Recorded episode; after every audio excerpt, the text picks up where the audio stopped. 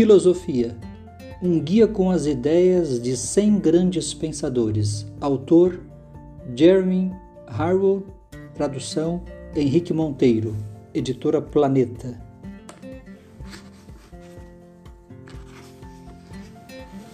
O que é filosofia? A filosofia, escreveu o grande filósofo grego Platão, começa com a admiração. Desde sua época, incontáveis pensadores tentaram definir exatamente o que é filosofia. Simplificando ao máximo, é a busca do esclarecimento, que se iniciou quando os seres humanos começaram a tentar compreender o mundo por meio da razão. É um questionamento que procura sondar os aspectos fundamentais da existência humana. É também uma indagação sobre a natureza da percepção, da experiência, do conhecimento e da compreensão humana. Tradicionalmente, a filosofia se divide em inúmeras ramificações. Por exemplo, a metafísica, que investiga a natureza da realidade, a ontologia, que se preocupa especificamente com o estudo da natureza do ser, a lógica, que, como o próprio nome indica, estabelece os princípios do raciocínio válido, a epistemologia, que investiga a natureza do conhecimento, e a ética, que pode ser definida amplamente como o estudo da moralidade. Além disso, a filosofia estendeu sua abrangência para se preocupar com outros campos fundamentais da atividade humana, entre os quais a linguagem, a política, a arte, a ciência, o direito, a religião e, finalmente, a própria mente.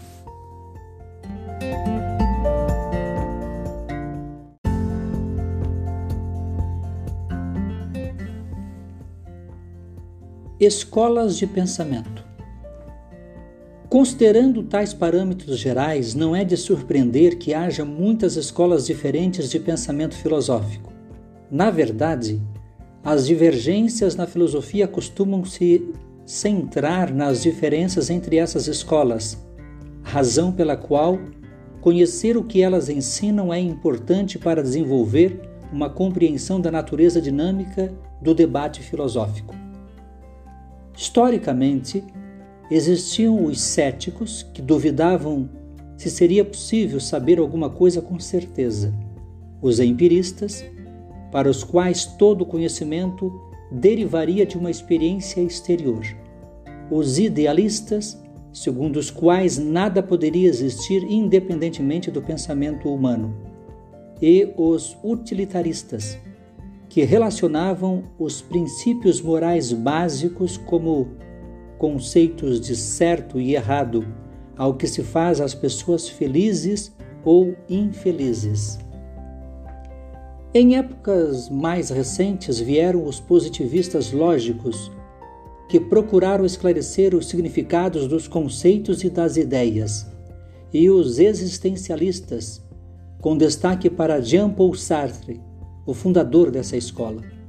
Finalmente, destacam-se os filósofos analíticos, a exemplo de Bertrand Russell e Ludwig Wittgenstein, cuja análise das raízes da linguagem exerceu uma profunda influência sobre os avanços filosóficos posteriores dos países de língua inglesa.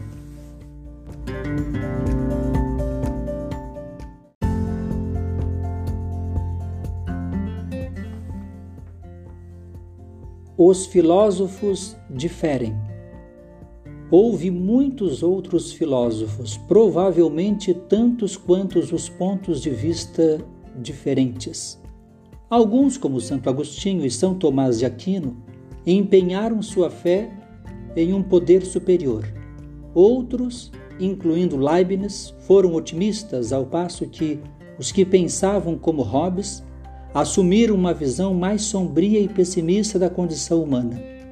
Muitos, como Hegel e mais notadamente Nietzsche, foram mal interpretados, no caso de Nietzsche, tiveram suas ideias e textos distorcidos por outros em benefício próprio.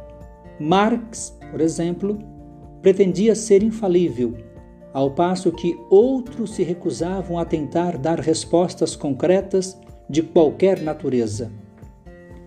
Neste livro, você terá a oportunidade de examinar as especulações dos filósofos mais influentes e avaliar a importância e a validade de seus pontos de vista filosóficos, muitas vezes divergentes.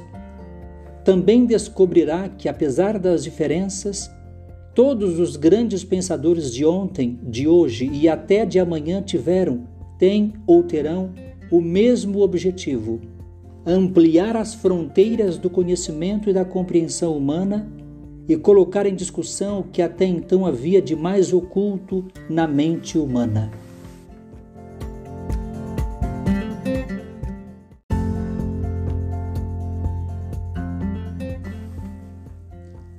O mundo antigo cerca do século VII a.C. ao século V depois de Cristo. A filosofia originou-se de nossa necessidade de entender o mundo em que vivemos. Por volta do século VI a.C., no Ocidente, os primeiros filósofos gregos começaram a questionar os princípios básicos na época amplamente tidos como certos. Na Índia, Siddhartha Gautama, o Buda, partiu em sua busca da iluminação, enquanto na China, Confúcio e Lao Tse estabeleceu os fundamentos de duas escolas de pensamento contrastantes, o confucionismo e o taoísmo. Os primeiros pensadores gregos tentaram entender o mundo por meio da lógica e da razão. Na época de Sócrates, Platão e Aristóteles, os filósofos gregos começaram a especular sobre como as pessoas devem conduzir a vida. Na Índia, Buda preocupa-se com os aspectos práticos da existência humana. Segundo afirmava, ao se observar seus preceitos, seria possível alcançar um estado de felicidade suprema. Na China, Confúcio afirmava em seus ensinamentos os valores da piedade filial do respeito às tradições e da observância estrita à ordem moral. Já Lao Tse tinha um pensamento mais individualista, acreditando que a meta suprema era trilhar o caminho do conhecimento.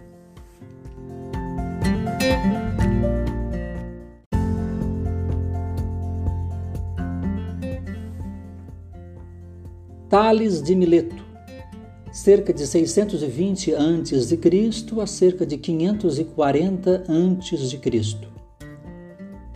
Considerado o primeiro filósofo analítico e cientista natural da história intelectual do Ocidente, Tales é reconhecido pela maneira como tentou encontrar uma explicação racional para a natureza fundamental de todas as coisas do mundo natural.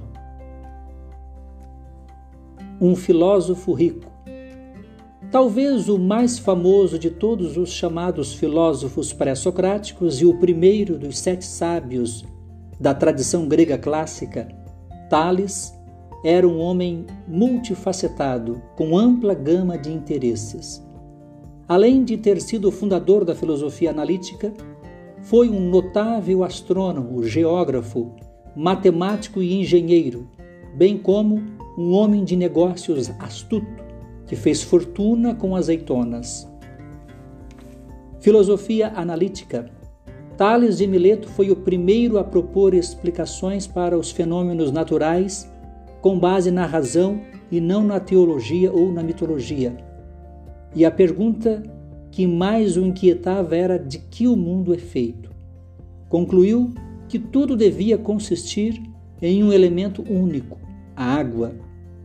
A terra flutua em um mar subjacente, e os terremotos ocorrem quando a terra é sacudida por ondas subterrâneas. Percebendo que a água se transforma em vapor ao evaporar, torna-se sólida pelo congelamento e que a vida precisa dela para existir. Deduziu que a água devia ser o elemento fundamental do mundo natural. Biografia de Tales de Mileto. Nasceu em 620 a.C., em Mileto, na Ásia Menor. Nacionalidade grego. Fatos principais. O primeiro pensador conhecido a apresentar explicações lógicas, materialistas em vez de teológicas ou mitológicas, para todos os tipos de fenômenos naturais. Para ele, a água era o elemento fundamental a partir do qual derivaria todo o resto. Morreu em 540 a.C. Obras principais. Desconhecem-se obras de sua autoria.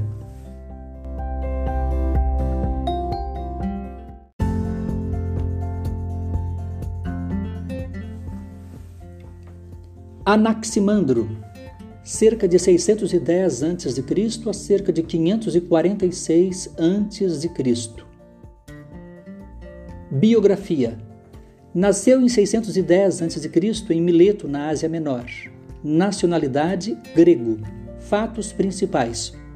Suas especulações filosóficas e relativas à natureza do universo fazem dele um dos maiores filósofos da história. Desenhou um mapa revolucionário do firmamento e o primeiro mapa mundi conhecido. Morreu em 546 a.C. Obras principais: sobre a natureza, fragmento. O primeiro pensador a elaborar uma visão filosófica sistemática do mundo, Anaximandro sustentava que a essência de todas as coisas não é uma substância, mas algo a que chamou apeiron, uma ilimitada e inesgotável fonte criativa que se estende infinitamente em todas as direções herdeiro de Tales, geógrafo, geômetra, biólogo e astrônomo, bem como filósofo, Anaximandro, um dos mais importantes pensadores pré-socráticos, assumiu a escola de Tales. No entanto, contestava a afirmação de Tales de que a água fosse o elemento fundamental, postulando que, juntamente com o ar, a terra e o fogo, é um dos quatro elementos formadores da terra e de tudo o que vive sobre ela. Apeiron, afirmando que a natureza é regida por leis, Anaximandro sustentava que o universo é ilimitado e que o número de mundos em seu interior é infinito. Assim também seria o Apeiron, a onipotente fonte primária, criadora de tudo o que ele e seus colegas pensadores procuravam. Anaximandro também contestava a afirmação de Tales de que a Terra era sustentada pelo oceano, uma vez que o oceano teria de ser sustentado por outra coisa, e assim há de infinito.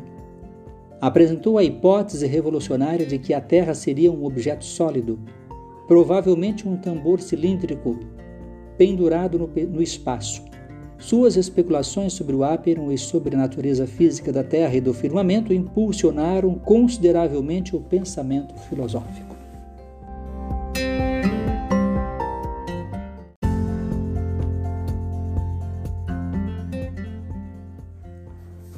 Siddhartha Gautama, Buda, 560 a.C. a 480 a.C. Líder religioso e filósofo, Buda teria encontrado a iluminação aos 35 anos de idade, enquanto meditava sob uma figueira. Passou o resto da vida incentivando os outros a buscar o Nirvana, um estado de introspecção e felicidade supremos, e a escapar do sofrimento humano. O homem e seus ensinamentos. Filho de um governante provincial de importância secundária, Buda saiu de casa no norte da Índia aos 29 anos de idade, iniciando uma longa jornada em busca da iluminação. De início, seus ensinamentos fincaram raízes no sul da Ásia, espraiando-se de lá por todo o continente asiático e, em épocas mais recentes, pelo mundo. Buda era um pragmático. Rejeitava as tentativas de respostas abstratas a questões filosóficas tais como aquelas relativas à natureza do universo, considerando-as irrespondíveis.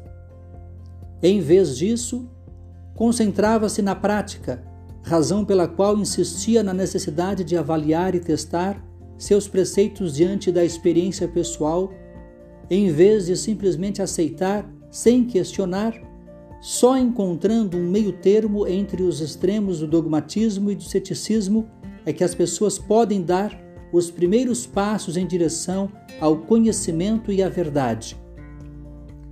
De acordo com Buda, a vida gira em torno de um ciclo perpétuo de nascimento e renascimento e é dominada pelo sofrimento. Riqueza, posição social, poder, prazeres sensuais e até mesmo a meditação são impermanentes e levam à insatisfação. Ninguém pode gerar a felicidade duradoura a qual a humanidade deve aspirar.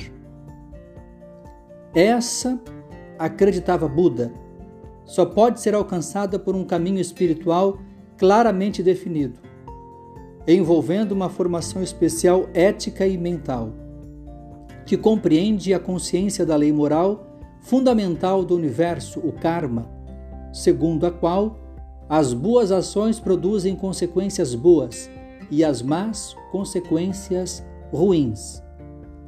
As obras de Buda. Buda não deixou nada escrito. Seus ensinamentos foram transmitidos oralmente por três séculos e a mais antiga coleção de textos budistas, da qual o mais importante é o Sutra Pitaka, uma série de diálogos entre Buda, seus discípulos e outros contemporâneos, provavelmente foi compilada no Sri Lanka em alguns momentos do século I a.C.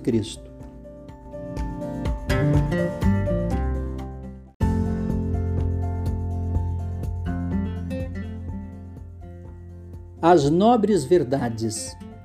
Buda resumiu sua doutrina no que chamou de as quatro nobres verdades. A primeira deixa claro que da existência humana não iluminada inevitavelmente decorre o sofrimento. A segunda explica o que causa essa condição e de que modo a meditação, a reflexão e a experiência direta associam-se para ajudar a compreendê-la. A terceira verdade explica que é possível libertar-se dessa rotina enfadonha, deixando de lado os desejos e as vontades e renunciando a tudo o que gera sofrimento para si e para os outros. A quarta estabelece como alcançar isso seguindo o nobre caminho óctuplo, o caminho prescrito por Buda para a iluminação suprema que requer o aprendizado da sabedoria, da ética, da integridade e da concentração. Os ensinamentos de Buda, de que para alcançar a paz verdadeira é preciso romper o ciclo por meio da iluminação, exerceram enorme influência em toda a Ásia e refletem-se também no pensamento de importantes filósofos ocidentais, com destaque para Immanuel Kant, Arthur Schopenhauer, e, em menor medida, David Hume.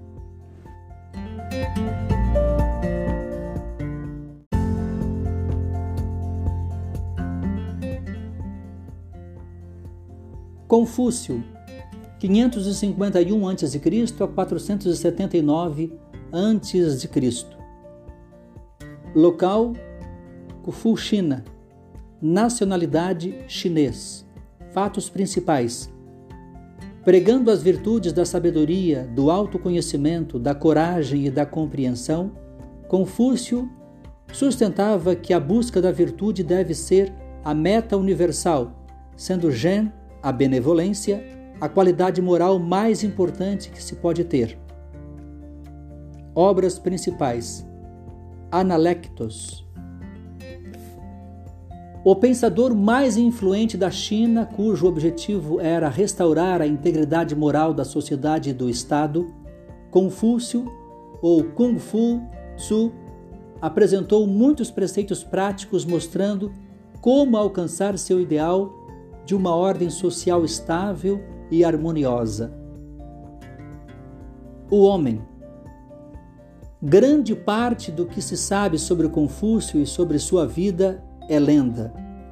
O que nos informa Sima Qian, o historiador oficial da corte da dinastia Han, é que teve uma infância pobre e, ao chegar à idade adulta, viu-se obrigado a trabalhar em uma série de empregos medíocres e intelectualmente pouco exigentes. Só aos 50 anos seu talento foi reconhecido, sendo nomeado primeiro-ministro de Obras Públicas e depois ministro da Justiça pelo duque governante da região. Logo, porém, aparentemente, desentendeu-se com integrantes influentes da nobreza local e foi forçado ao exílio. Por volta de 484 a.C., voltou, passando o restante da vida como professor. Nunca mais aspirou a um cargo na alta administração. Analectos. A melhor fonte para a compreensão de Confúcio e de seu pensamento é Analectos, a obra da qual deriva grande parte de sua reputação. O problema, porém, é que seus textos foram compilados, ao que parece, muito tempo depois da morte do grande sábio, não por seus discípulos diretos, mas por discípulos desses. Consequentemente, Alguns de seus textos são incoerentes e incompatíveis com o pensamento confuciano. Ser capaz em todas as circunstâncias de praticar as cinco coisas que constituem a virtude perfeita. Essas cinco coisas são a sobriedade, a generosidade de alma, a sinceridade, a seriedade e a bondade. Ren, a regra de ouro Eli. O pensamento de Confúcio está ligado ao conceito do que chamou de Ren, a compaixão pelos outros. Para cultivá-la, exortava seus discípulos a observar os preceitos éticos incluídos em sua regra de ouro. Nunca impor aos outros o que não escolheria para si mesmo Confúcio explicava que as pessoas precisam aprender a importância da, da autocontenção e que elas também devem dominar os princípios de Li, formas rituais de comportamento e respeito, independentemente de classe e posição social. Assim como os filhos têm deveres em relação aos pais, dizia ele, também os governantes têm deveres em relação aos seus súditos Conciliar os desejos pessoais com as necessidades dos outros integrantes da família e da comunidade é um passo no caminho para o estabelecimento de uma sociedade harmoniosa e estável em benefício de todos. Ordem moral e exemplo.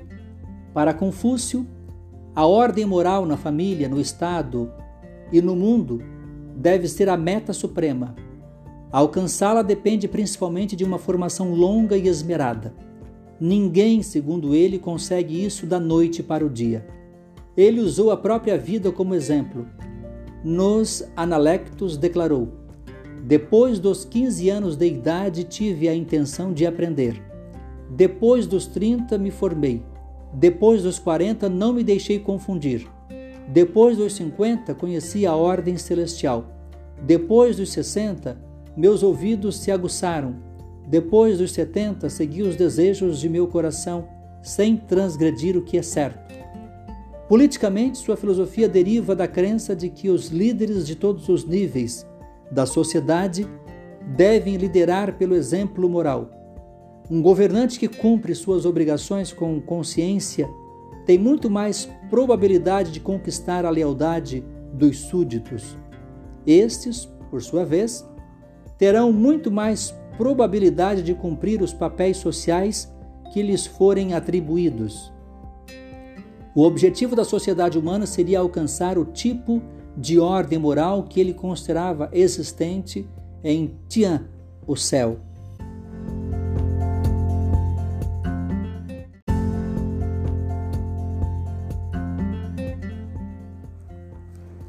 Heráclito 600 a.C., 540 a.C.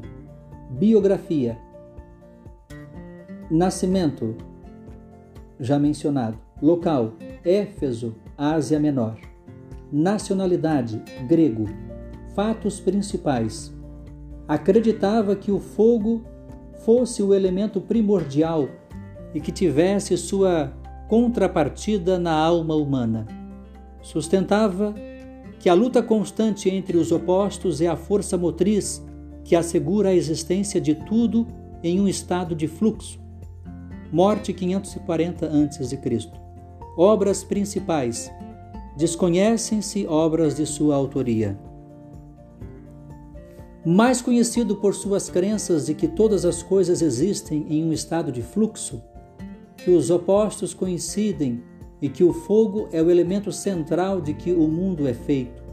Heráclito argumentava que, embora o universo seja eterno, encontra-se em um estado de transformação constante. Fluxo. Heráclito afirmava que no universo a permanência não existe e que a única constante é a mudança. Não explicou, porém, seu pensamento em detalhes e os fragmentos de seus ensinamentos, que restaram nas obras de outros, são muitas vezes obscuros. A unidade dos opostos. Heráclito declarou que os três elementos principais são a terra, o fogo e a água. O fogo é o elemento primário que controla e modifica os outros dois. O dinamismo existente entre opostos fornece a força motriz do universo, a união dos opostos. Tudo depende das tendências opostas que se unem e da tensão entre essas forças, fazendo com que o universo exista em estado de fluxo, Heráclito usava a analogia de um rio para explicar seu ponto de vista. Embora as águas estejam em constante movimento, o rio permanece o mesmo. Na verdade, é precisamente por causa da existência dos rios que as águas estão em constante movimento. Embora o próprio universo seja eterno, nada permanece imutável dentro dele, por causa da transformação do fogo.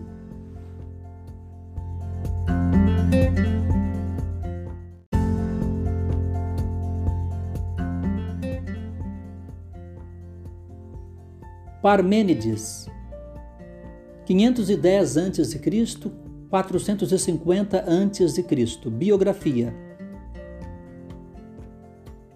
Nasceu em Eleia, Itália Nacionalidade: grego. Fatos principais. É conhecido como o primeiro pensador a empregar o raciocínio dedutivo para justificar sua afirmação de que qualquer coisa que possa ser pensada e expressa em palavras, por definição, deve existir. Obras principais sobre a natureza. Fragmento um dos mais importantes de todos os filósofos pré-socráticos em virtude de ser o primeiro a usar o raciocínio dedutivo, Parmênides acreditava que as aparências são todas enganosas, que a mudança é impossível e que a realidade é singular, indivisível e homogênea. Sobre a natureza, Conhecem-se poucos detalhes da vida de Parmênides. Foi aluno de Xenófanes, outro filósofo pré-socrático notável. Proveio de uma família nobre e desempenhou importante papel no governo de Eleia, colônia grega na Itália. Tudo o que restou de sua obra, o suficiente para dar uma ideia de seu pensamento, foram 150 linhas, de um total estimado de 3 mil de Sobre a Natureza, um longo poema em que narra o encontro com uma deusa e a revelação que recebeu. Não se pode conhecer aquilo que não é, nem proferi-lo. Parmênides afirmava que é impossível falar ou pensar sobre algo que não existe. Então, Qualquer coisa que possa ser pensada e expressa em palavras deve existir, mesmo que apenas na mente. Além disso, dizia que pensar em algo que é lógico implica a existência de algo que não é. Nada pode vir a existir. Nada pode ser destruído. Ambos são ilusórios, assim como a mudança, o movimento e a pluralidade.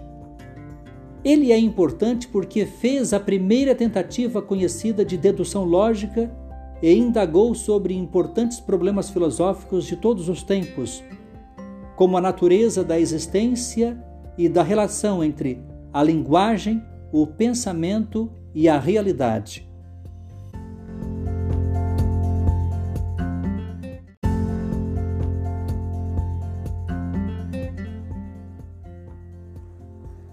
Lao Tse, século VI a.C. Se este filósofo chinês viveu ou não é uma questão em discussão. E os pensamentos que lhe foram atribuídos podem ser de fato obra de um indivíduo ou grupo posterior. Sua importância deriva da suposta autoria do Tao Te Ching, O Caminho e a Virtude, o texto central do taoísmo,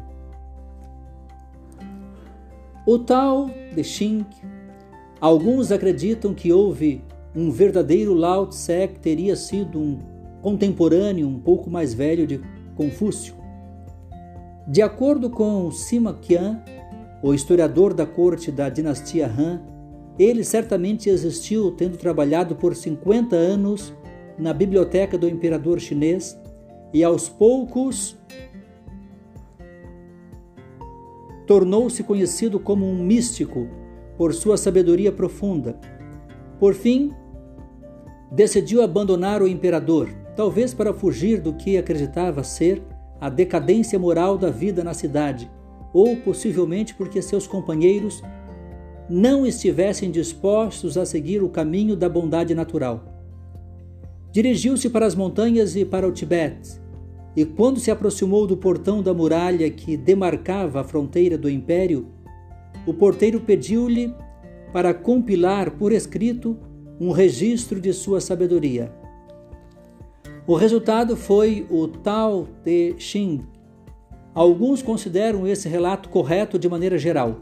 Outros sustentam que Lao Tse foi um personagem lendário e que o Tao Te Ching é uma compilação de preceitos filosóficos escritos por vários estudiosos taoístas que adotaram o pseudônimo de Lao Tse. O taoísmo e seus princípios.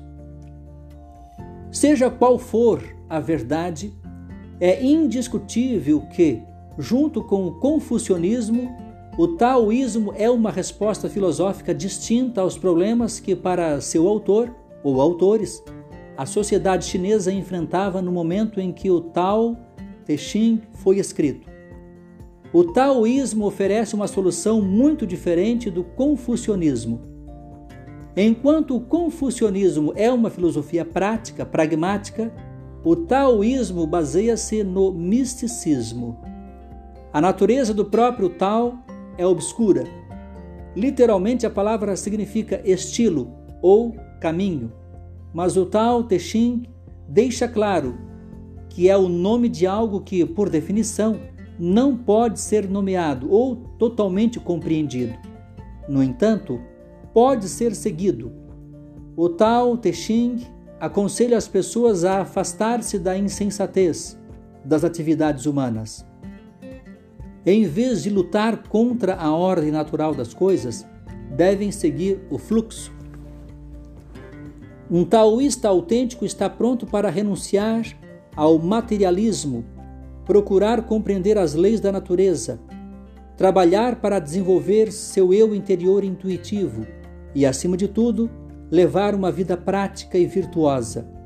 Buscar alguma coisa e empenhar-se nisso é, basicamente, contraproducente. Muito melhor, diz o Tao Te Ching, é empregar os princípios de o ui, isto é, não fazer nada. O preceito, no entanto, não é para ser seguido literalmente. Ao contrário, é uma forma de dominar as circunstâncias pela compreensão de sua natureza e depois moldar as ações consequentes de acordo com elas. O tal, diz o tal Texing, reside na não ação. Ainda assim, nada é deixado de lado. É impossível subestimar o impacto do taoísmo. Na China, ainda é influente na arte, na literatura, na religião, na política e na filosofia, em toda a sua variada complexidade.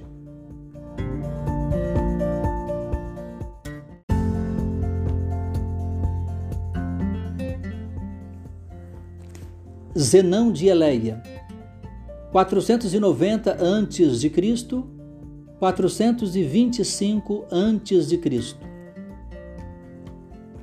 Zenão foi o primeiro filósofo a registrar seus pensamentos em prosa e não em verso, como de costume. Seus fascinantes paradoxos, dos quais o mais conhecido é provavelmente Aquiles e a Tartaruga, foram concebidos para mostrar que qualquer tipo de movimento é impossível e que a realidade é unitária e imutável. A influência de Zenão. A influência de Zenão sobre a evolução da filosofia ocidental é profunda.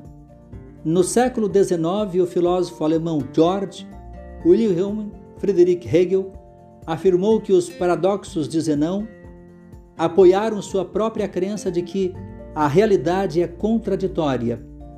Mais tarde, o filósofo britânico Bertrand Russell afirmou que os argumentos de Zenão eram a base de quase todas as teorias de espaço e tempo e de infinito. Segundo Aristóteles, Zenão foi o primeiro pensador da história a preparar o caminho para o uso da dialética na argumentação. Se foi ou não é incerto, mas é uma verdade inquestionável que seus famosos paradoxos, tudo o que restou de sua obra, ainda que de forma fragmentária, exibem o primeiro uso de que se tem notícia da técnica lógica conhecida como reductio ad absurdum, literalmente reduzido ao absurdo. Os paradoxos. Segundo Platão, Zenão concebeu os paradoxos para defender a filosofia de seu mestre Parmênides.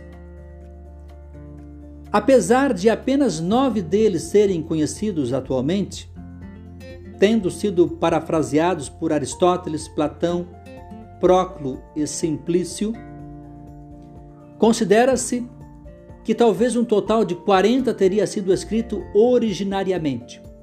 Além do célebre Aquiles e a Tartaruga, destacam-se o corredor e o estádio e a flecha e as linhas em movimento. Em todo paradoxo, o proponente apresenta um argumento que, embora pareça correto e aparentemente baseado em premissas lógicas, acaba levando a uma conclusão em relação à qual ninguém mais se sente seguro de que seja falsa. Zenão foi o mestre dessa arte Diante de um de seus paradoxos, há apenas três possíveis atitudes. Podemos rejeitar uma ou mais de suas premissas, questionar a lógica empregada ou aceitar a conclusão paradoxal. É um dilema praticamente impossível de resolver. Aquiles e a tartaruga. Esse paradoxo que Zenão concebeu para demonstrar a natureza ilusória do movimento, é provavelmente o exemplo mais célebre de seu tipo particular de pensamento. Aquiles e uma tartaruga decidem competir em uma corrida, mas por ser capaz de correr duas vezes mais rápido, Aquiles concorda em conceder à tartaruga uma vantagem. A corrida começa. Então, postula Zenão, no momento em que Aquiles chega ao ponto de partida da tartaruga, esta terá avançado metade da distância da sua vantagem. Quando Aquiles chega a esse ponto, ela terá se adiantado novamente a metade da distância. Em outras palavras, Aquiles nunca conseguirá alcançar a tartaruga, por mais rápido que corra, porque toda vez que avança, a tartaruga também avança. É um argumento de lógica impecável, mesmo que sua conclusão seja obviamente falsa. Esse era exatamente o argumento que Zenão tentava demonstrar. Apesar de vários pensadores, notadamente David Hume, Immanuel Kant e Hegel, imaginarem soluções, nenhum deles foi bem sucedido. Apesar disso, embora deva haver uma falha em algum ponto da lógica de Zenão, ninguém foi capaz de demonstrar conclusivamente qual é essa falha.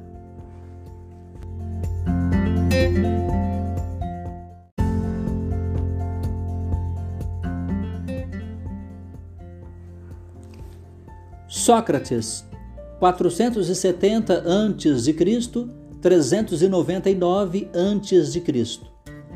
Sócrates foi o fundador da filosofia moral.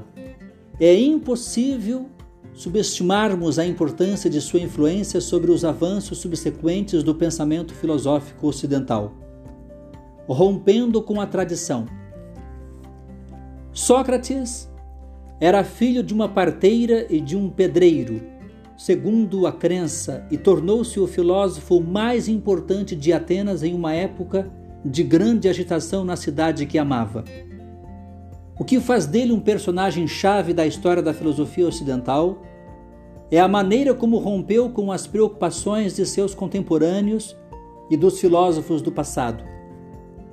Ao contrário deles, simplesmente não se preocupava com as respostas às especulações metafísicas abstratas sobre a natureza do universo, em que consiste o mundo e como foi feito acreditava que a tarefa do filósofo é muito mais prática ensinar as pessoas como devem viver e mostrar-lhes como pode ser uma vida boa.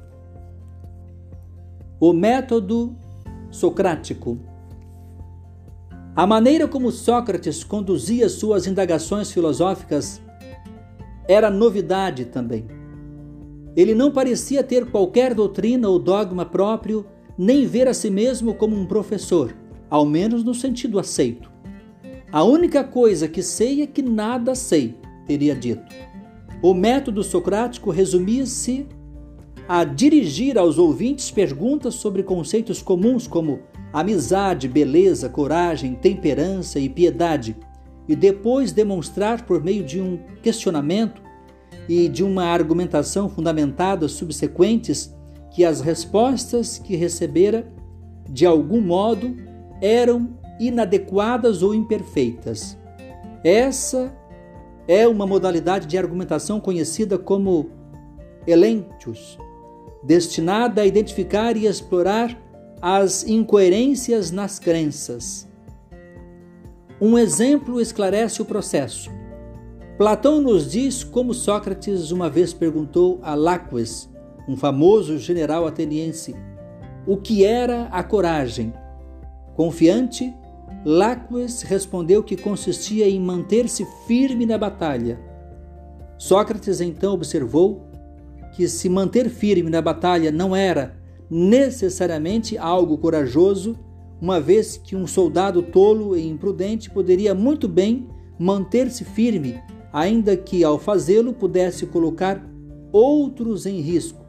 Portanto, a definição era incorreta. Condenado pela sociedade. Foram debates como esse que levaram as autoridades de Atenas a concluir que Sócrates, embora admirado pelos jovens aristocratas da cidade, rapidamente tornara-se uma influência perigosa e subversiva. Submeteram-no a julgamento, acusado de impiedade e de corromper a juventude ateniense. Sócrates recusou-se a curvar-se perante seus juízes, a concordar em parar de filosofar e a retirar-se para a vida privada, o que provavelmente era tudo o que queriam. Recusou-se a se retratar e não se arrependeu sendo considerado culpado e condenado a cometer suicídio, o que fez bebendo cicuta. As autoridades conseguiram se vingar, mas as realizações de Sócrates sobreviveram a ele próprio e a elas. Suas principais crenças, que ninguém que preserve a integridade pessoal pode cometer algum mal a longo prazo e que ninguém age errado conscientemente, permanecem como balizas éticas que conservam sua importância até hoje, assim como o método socrático por ele concebido.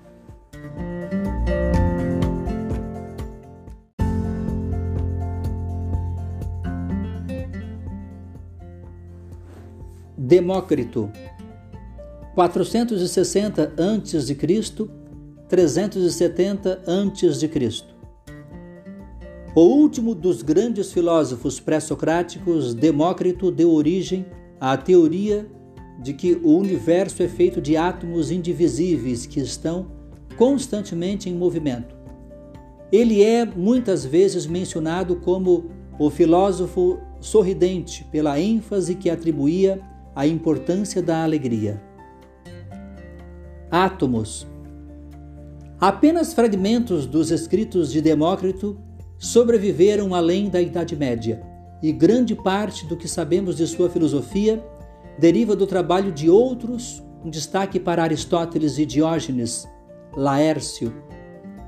O que o torna importante na evolução do pensamento ocidental é a afirmação de que incontáveis átomos indivisíveis que estão constantemente em movimento e se deslocando em um vazio infinito são a matéria básica do universo.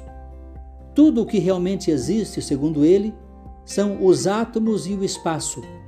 Igualmente, todos os objetos materiais são concentrações simplesmente temporárias de átomos, que deixam de existir quando os átomos se dispersam. Em busca do conhecimento. Demócrito chamava de espaço o que acreditava existir entre os átomos. Argumentava que, apesar do que Parmênides e Zenão já haviam postulado, que o movimento e, portanto, o vazio não poderiam existir, o movimento deve existir, porque é um fato observável. Logo, deve haver um vazio. Esse não poderia ser considerado da mesma forma como a matéria concreta, e sim meramente a ausência de matéria. Era materialmente independente e não tinha nada a ver com a existência dos átomos. Partindo desse raciocínio, Demócrito também sustentava que há duas maneiras de saber: uma pelos sentidos e outra pelo poder do intelecto. A primeira ele classificou como o conhecimento bastardo, e a segunda como o legítimo. Segundo ele, o conhecimento bastardo é o saber obtido unicamente por meio dos cinco sentidos. A obtenção do conhecimento legítimo, por outro lado, requer o raciocínio lógico. Postulou que cada evento que ocorre no universo é casualmente determinado pelos eventos precedentes afirmando que preferia descobrir uma causa do que ganhar o reino da Pérsia. Considerando que o Império Persa era, sem dúvida, o estado mais rico e poderoso na época, essa foi uma declaração enfática. Ensino pelas máximas. No que diz respeito à política e à ética, Demócrito baseava-se fortemente nas máximas para provar seu argumento. A igualdade é sempre nobre, afirmava, mesmo parecendo que excluía as mulheres e os escravos da equação, ao passo que a bondade, acreditava ele, provém mais da prática e da autodisciplina do que da natureza humana inata. Segundo ele, alcançar o contentamento interior depende de viver o que caracterizou como uma vida medida. Esse, escreveu ele, é um estado em que a alma vive pacífica e tranquilamente, sem ser perturbada pelo medo, pela superstição ou por qualquer outro sentimento. A felicidade não está nos bens nem no ouro. O sentimento de felicidade habita na alma. Na época, embora Demócrito fosse uma espécie de solitário, amplamente ignorado pelos intelectuais contemporâneos de Atenas, exceto por Platão, que detestava a tal ponto seus ensinamentos que pedia que lhe levassem suas obras para queimá-las, suas teorias tiveram grande influência sobre as subsequentes gerações de pensadores. O atomismo, título pelo qual vieram a ser conhecidos seus ensinamentos, desempenhou importante papel na formação do pensamento de Epicuro, tornando-se uma das pedras fundamentais de todo um sistema filosófico que, ao lado do estoicismo, viria a dominar a cultura tanto do mundo helenístico quanto do romano.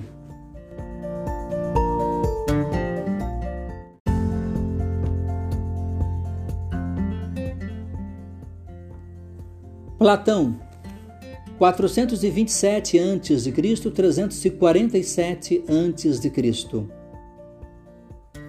Nome: Aristócles, apelidado de Platão. Nasceu em Atenas. Nacionalidade grego. Fatos principais. A doutrina mais conhecida de Platão é a de que, embora o mundo material seja imperfeito e ilusório, há outro perfeito, habitado por entidades imutáveis chamadas formas. Seus escritos fundem a ética, o pensamento político, a psicologia moral, a metafísica e a epistemologia em um todo sistemático. Obras principais: A República, Simpósio ou O Banquete, Menon, Teeteto, Parmênides. O primeiro pensador ocidental cujos escritos sobreviveram intactos, Platão, discípulo preferido de Sócrates, é geralmente considerado um dos maiores filósofos de todos os tempos, pois ninguém exerceu maior influência sobre a subsequente evolução do pensamento filosófico ocidental.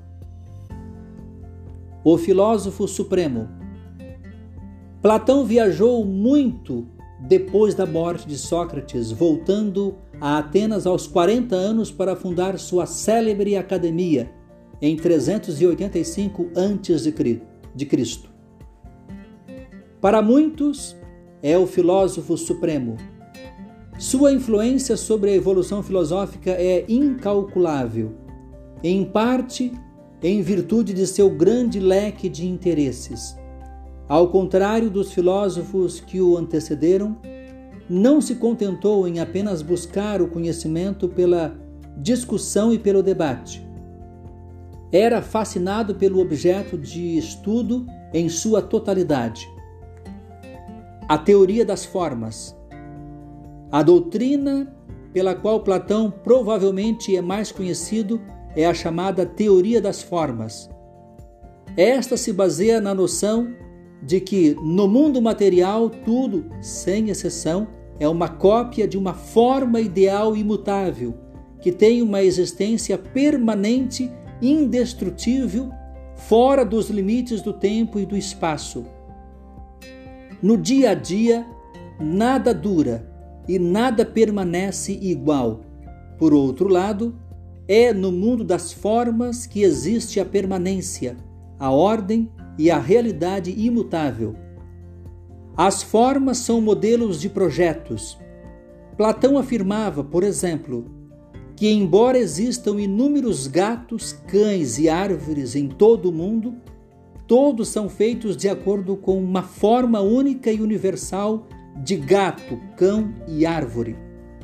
Até mesmo os homens são feitos à imagem da forma universal do homem.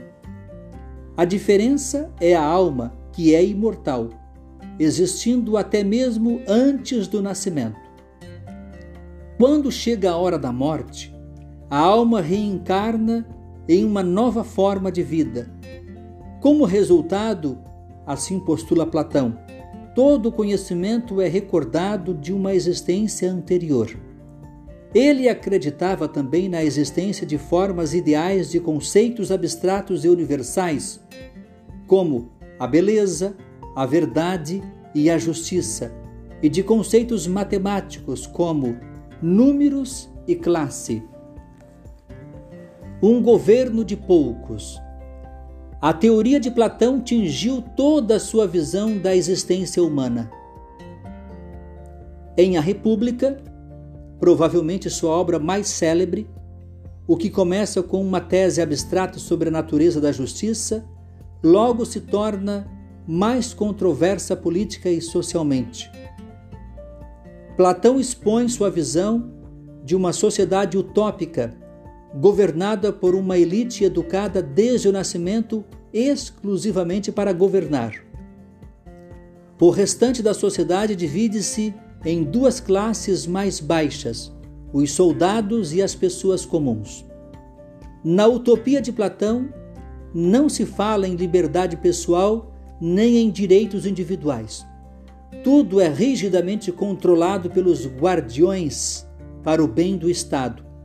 Quanto aos demais cidadãos, é dever deles simplesmente entender o melhor modo de colocar os talentos que têm para trabalhar em benefício da sociedade como um todo e dedicar-se unicamente a essa tarefa.